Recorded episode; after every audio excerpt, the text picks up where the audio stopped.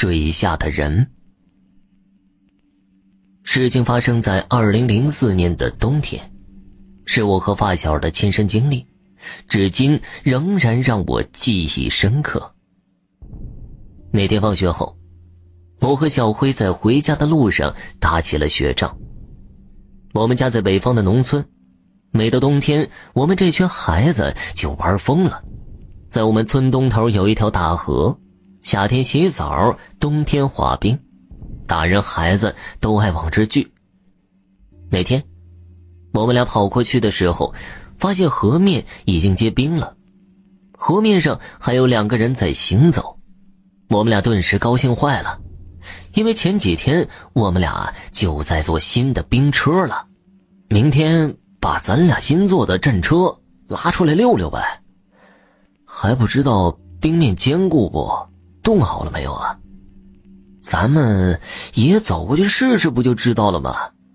这不好吧？还是再等等吧。嗨，没看人家都走过去了吗？咱怕个啥呀？再这样下去，以后不跟你玩了。可是，哎呀，快走吧，别跟个小姑娘似的。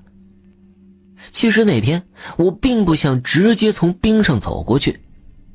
因为我爸妈没少跟我说注意安全的问题，可是我又拗不过他，只好跟着小心翼翼的走了上去。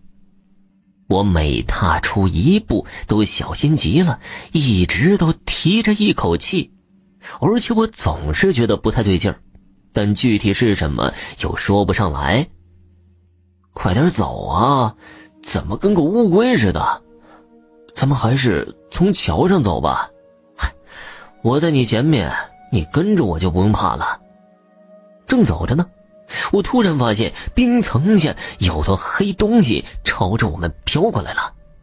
那东西乌漆麻黑的一大团，也看不出是个啥，但给我的感觉却说不出的诡异。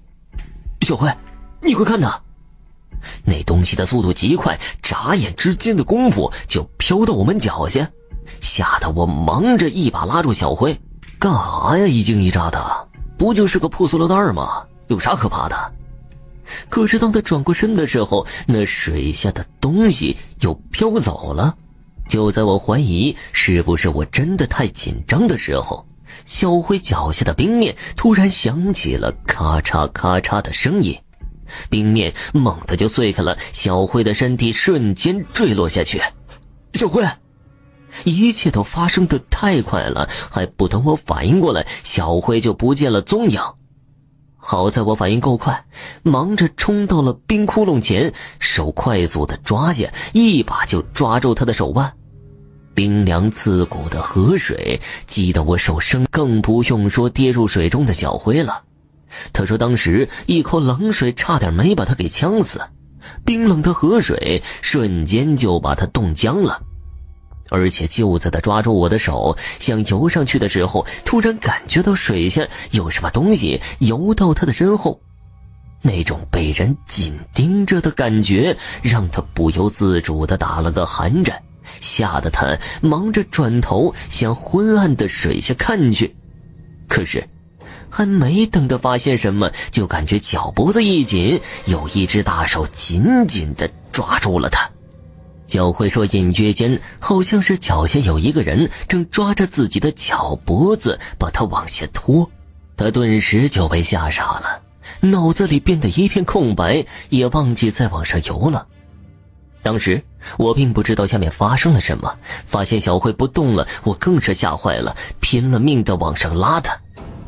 好在我终于把他拉上来了，看到他没事那一瞬间，我的眼泪就流了下来。”快，快快拉我上去！我知道你好重啊！一出水面，小辉就惊恐的大吼着让我快拉他上去。可我只感觉他重了很多，怎么拽都拽不动。费了好大的力气，我好不容易才把他一点点的拖上来。